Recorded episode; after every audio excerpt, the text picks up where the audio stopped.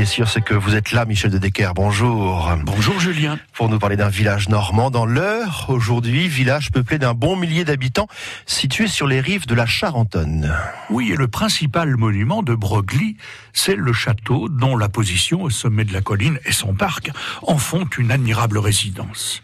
Il a été construit sur les ruines du château primitif qui s'appelait Chambray. Chambray, qui était d'ailleurs l'ancien nom de la ville. C'était un des domaines de la baronnie de Ferrières acheté en 1716 par une famille de Broglie d'origine italienne.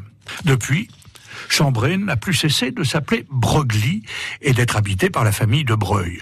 Et oui, parce que si on dit Broglie pour la commune, on prononce Breuil pour le nom de famille, car les habitants n'ont pu s'accoutumer à la prononciation italienne en usage dans le monde politique et aristocratique. Bref, Devenu Broglie, le nom de Chambray fut totalement oublié. Avec la singulière parure de son parc qui faisait dire à l'écrivain anglais Arthur Young, lors de son voyage en France en 1788, le château est entouré d'une telle quantité de haies tondues, doubles, triples et quadruples, que ce travail doit faire vivre la moitié des pauvres de cette petite ville plusieurs personnalités sont liées à la petite ville en question. Je songe à Augustin Fresnel, ce physicien qui a inventé la lentille qui porte son nom, la lentille de Fresnel avec laquelle on a équipé les modernes phares des bords de mer.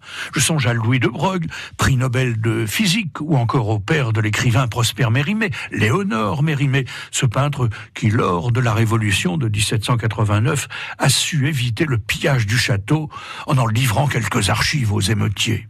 Et puis, et puis plus près de nous, en juin de 2004, l'Assemblée générale des Amis de San Antonio a inauguré la nouvelle bibliothèque Frédéric Dard de la ville.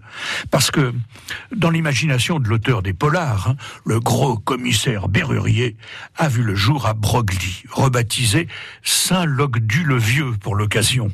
Eh oui, c'est en effet là que Berrurier, alias le Casanova des friteries, le Jumbo des salons, le Quasimodo des palaces, l'Attila des comptoirs ou tout simplement le seigneur de Saint-Locdu, c'est là qu'il a commencé de biberonner avant de se marier avec Berthe Berrurier Lamaousse. Mais bon, voilà qui nous éloigne un peu de la superbe bibliothèque classique du château. De Broglie. Demain, vous nous parlerez de Tancarville, autre village normand, Michel. France Bleu Normandie.